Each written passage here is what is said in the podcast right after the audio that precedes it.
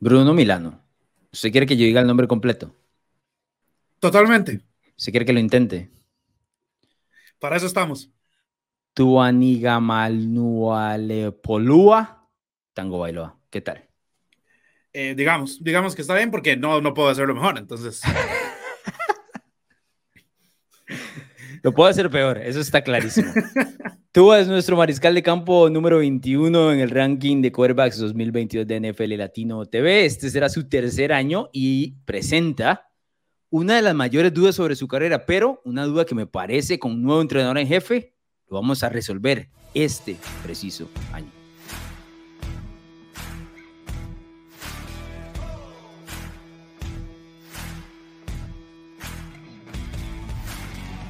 Dos años en la NFL y la pregunta que sale de Miami, Bruno, es si tú es de verdad o no. Y cuesta mucho evaluarlo, basado en que en los últimos dos años ha tenido muy malas líneas ofensivas, pobres líneas ofensivas, de las peores líneas ofensivas de la NFL, especialmente en el 2021. Y se ha quedado corto a la hora de llevar a los Dolphins, que tienen buen talento y tenían muy buena defensa, hasta postemporada. Con nuevo cambio, sale Brian Flores entra Mike McDaniel, que viene de eh, el árbol de entrenadores de eh, Kyle Shanahan, eh, con toda este, esta ofensiva por tierra bastante interesante, y le va a poner a Tua, me parece, en bandeja de plata la oportunidad de brillar. Ahora, Bruno Milano, usted me va a tener que decir a mí si Tua va a brillar o no en el 2022. Tiene que, tiene que, si no creo que Miami ya se tiene que rendir. No sé cuánto más. Después del tercer año, ¿estás listo para rendirte, con Tua? Yo, yo siempre he dicho que el tercer año es el año donde ya, el, sí, el clave, exactamente. Es donde ya se puede decir, bueno, ya no es un novato, ya tuvo un salto de segundo año y ya viene acercándose a lo que va a ser el prime del, del, jugador, ¿no? El apogeo. El tercer año tiene que ser donde ya empezamos a ver y lo que es el jugador ya definitivamente. Creo que Tua no tuvo las mejores dos temporadas, mucho en parte de él, pero como decís también mucho en parte de eh, temas externos a él. la línea ofensiva, bueno, que era de las peores de la liga. El tema de, entrar con, en el momento que Ryan Fitzpatrick tenía este equipo muy bien y lo meten de la nada. Es un cambio del quarterback derecho a zurdo. Eso cambia también un montón el tema del espiral de la bola y, y cómo funciona la ofensiva. Entonces, si, bien yo creo que se le puede dar un cierto margen a Tua, creo que este año sí tiene que demostrar, porque ya tiene un head coach ofensivo, tiene este, mejor línea ofensiva, tiene un arma brutal como Tyreek Hill, este, tiene a Jalen Waddle, tiene ya un, un, equipo que sabe quién es el quarterback uno, que es él. Entonces, ya hay, es hora de dejar la timidez con el tema de los pases, que ha sido uno de mis problemas más grandes con Tua y empezar, empezar a demostrar por qué en tu momento fuiste casi catalogado como el, mejor quarterback de tu generación hasta que Joe Burrow hizo aquel año espectacular. Sí, porque era el tank for two, ¿verdad? Eso no se puede eh, terminar olvidando. Me llama la atención porque McDaniel dijo, eh, apenas entró a Miami y antes del cambio de Terry Hill eh, de Kansas City a, los Dolphins, decía, no, si, si vas a agarrar a un tipo en fantasy football, agarra a Jalen Waddle porque lo voy a hacer explotar.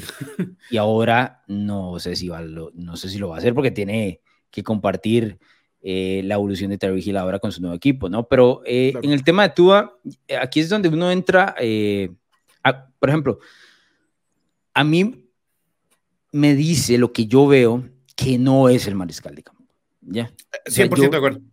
Lo que yo, pero estoy dispuesto también a la otra parte de la conversación en decir, el escenario que ha tenido no es el correcto la línea ofensiva que yo mencionaste, porque ¿cómo evalúas un mariscal de campo si no tiene tiempo para pasar el balón y tiene que estar corriendo por su vida, ¿no? el tipo no ha sido terrible tampoco, no ha sido atroz. Como te digo, en las dos primeras temporadas se ha quedado en, la última semana para poder llevar a Miami a, playoff y no le ha dado, ¿no? Recordás en el primer año, bueno, ya mencionaste todo ese tema del cambio y demás, llegó a Buffalo, ¿te acordás?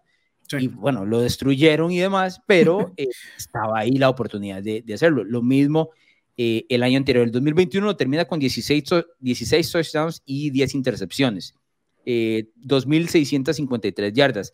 Ninguno de los números es espectacular, ¿no? Rating de pasador, aquí es donde más o menos se defiende, 90.1. Si querés un rating de un mariscal de campo joven, dices, bueno, es que no es terrible tampoco. Esa, es la otra parte, ¿no? Eh, completó más del de, 66% de los pases. Pero eh, hay, un detalle aquí. Los pases de Tua son extremadamente cortos. Claro. Extremadamente cortos. No estoy diciendo que no pueda pasar largo, porque no es eso lo que estoy diciendo. Pero la ofensiva evolucionaba a eso. Entonces, eh, el, tema del pase completo aquí no entra tan, tan así, ¿no? Eh, porque la ofensiva le facilitaba eso.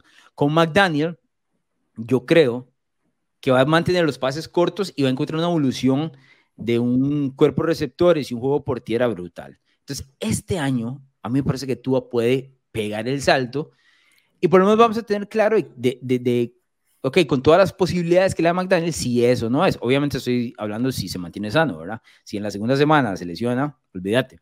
Claro. Eh, es uno de los problemas que, que ha tenido también en, en, el colegial y demás. Pero yo creo que Miami hizo lo correcto a la hora de traerle este tipo de entrenador en jefe. Pues sabes, y lo he hablado desde que lo contrataron, que a mí me parece fascinante. Todo lo que salga de, Kyle, ¿no? Y esto es uno. o sea, eh, Mike McDaniel sabe de Kyle y trae exactamente el mismo planteamiento. Se trajo algunos jugadores similares. Corredores. ¿no? Sí. Él se llenó de corredores brutalmente porque va a hacer esto un monstruo de no tres, sino cuatro y hasta cinco cabezas corriendo el balón. Y actúa hasta cierto, siento que se le va a pedir poquito, ¿no? Pero cuando se le pida poquito, va a tener que rendir con lo que se le pida. Y ahí es suficiente, porque me viene de que podríamos hablar de 10 años, tal vez un poquito más, ¿no? 10 años, de no saber si tiene un mariscal de campo, porque le pasó exactamente lo mismo con Ryan Tannehill. Nunca supo descifrar si era o no era. Ahora, en este tercer año, tiene que salir de esa duda ya o ya. Sí, 100%, estoy, o sea, 100% de acuerdo con todo lo que has dicho. Y es, es, es tú haces un curva complicado, Alonso, porque si vos lo ves desde los números. Por ejemplo, estamos ya en el puesto 21. Eh, yo en mi lista personal lo tenía 22. Básicamente estábamos ahí. Este, pero, corregime si me equivoco, pero creo que es el primer quarterback de esta lista que tiene récord positivo en su carrera. Es el quarterback más preciso con un, eh, eh, de todos los que hemos hablado. Claro, viene de la mano de que, como vos decís, son pases bastante cortos. Sí. Este, es, es, un quarterback que obviamente va a tener un, muy buen rate de pasador, bueno, muy bueno no, pero un, uno decente. Eh, es el quarterback que más rápido lanza. Eh, en la estadística del año anterior, que si no era... rápido se lo llevaban en, bando. Sí, exacto. Tua era el tercero más rápido. Era Roethlisberger, Brady y Tua. Sí, sí, sí. Entonces, es buena compañía, pero no están en contextos diferentes, exacto. Pero si uno ve los números, uno dice, no, tú has un muy buen mariscal, todo bien. Pero después las estadísticas no lo son todo, ¿verdad? Y lo que uno ve en el emparrillado, hay cosas que dejan que desear. Esa timidez de no lanzar profundo, que como vos lo has dicho en reiteradas ocasiones, en Alabama era todo lo contrario. Esa, esa falta de liderazgo que yo le veo a tú a veces, falta de sangre. El, el partido contra los Raiders que gana Fitzpatrick con aquel face mask es para mí el, el, ejemplo más grande que yo tengo de que a Tua le falta liderazgo. Porque entra Fitzpatrick y se vuelve loco y gana el partido. La verdad es que hay una diferencia enorme de experiencia, ¿verdad? Entre uno y otro. No, eh, por supuesto. Yo creo que, por ejemplo, eh, a mí Brian Flores me, me, parece un muy buen entrenador en general. Eh, al final las cosas no le salieron en Miami, tuvo una salida opaca, ¿no? O, complicada, de, exacto, de, la franquicia y demás, y, y, se podría hablar de eso. Para mí me parece un muy buen entrenador. Una de las fallas que tuvo Brian Flores, según los reportes, eran muchas en temas de carácter pero una de las fallas para mí fue ese cambio que mencionaste al inicio del, episodio, que fue pasar de, Fitzpatrick a Tua cuando Tua entendió, de acuerdo a lo que se cuenta en esas historias del 2020, que ese año él se iba a sentar y aprender de la barba, ¿no? Ese era el tema. Entonces, en el momento que le decís, no, no, ahora vas para adentro, vas a ser el titular, lo pones en una situación, el tipo no estaba preparado para eso. Eso está claro. Por eso es que se dan en el medio de la temporada, al final de, pero ya en noviembre diciembre, esos, esos cambios, cuando Fitzpatrick tendría que entrar de bombero. Pero esa situación eh, es mera responsabilidad de Brian Flores.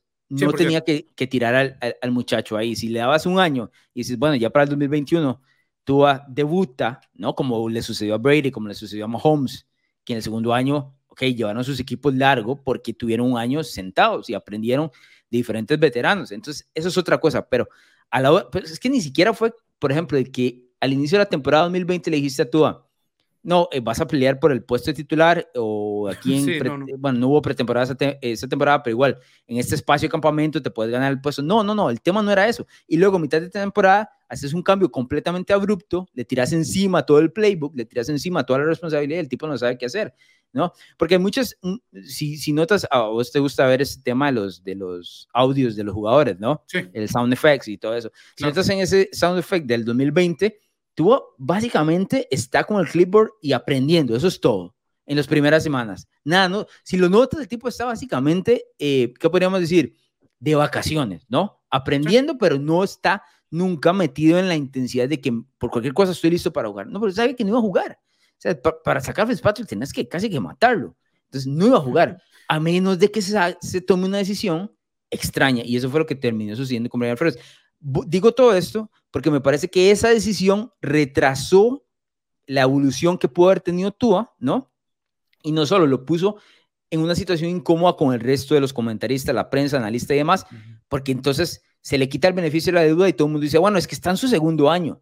Pues no contamos que el primer año fue completamente un revolcón lo que sucedió, no, no el plan correcto. Y eso me parece que, que ahora en su segundo año real debería dar un paso hacia adelante. Tua Bailoa. Sí, estoy de acuerdo. Nada más para terminar, Alonso, si vos me tuvieras que dar un, un ¿qué tengo? Como, como, un, como unas estadísticas finales del año para que vos consideres que el salto de todo es suficiente para quedarse ahí, ¿qué, qué me darías? Tiene que tocar los 20 touchdowns, eso es inevitable, de 20 para arriba, eh, ojalá 25 diría yo, y tirar entre 10 y 15 intercepciones, pero especialmente, y esto es con el tema, igual con los mariscales de, eh, de campo jóvenes, la ofensiva de Miami tiene que sentirse como una ofensiva de verdad, que no fue la situación de los últimos dos años. Yo creo que con Mike McDaniel lo van a lograr. Pero, pero sí, 20 touchdowns arriba y un equipo promediando, no sé, 27, 28 puntos por encuentro, porque esta ofensiva eh, da para eso. Bruno Milano, ¿usted recuerda el número que tuvo tuvo el año anterior? No, no, lo recuerdo. Tuvo que, haber sido, tuvo que haber sido bajo, supongo número 24, lo cual significa que progresa tres eh, puestos en nuestro ranking. Este es el ranking 2022. Recordar a la gente que nos sigue a través de redes sociales, arroba NFL Latino TV. ¿Te gustan los deportes, la cultura pop y opiniones diferentes? Narrativa X tiene todo lo que buscas, columnas, pensamientos, estadísticas, historias y documentales de todos tus deportes favoritos y de cultura pop. Todo contado a través de la pluma de diversos autores, con puntos de vista únicos y de cualquier parte del mundo. No busques más, Narrativa X es tu casa. Síguenos en Twitter como arroba narrativa-x y visítanos en narrativax.com. Te esperamos.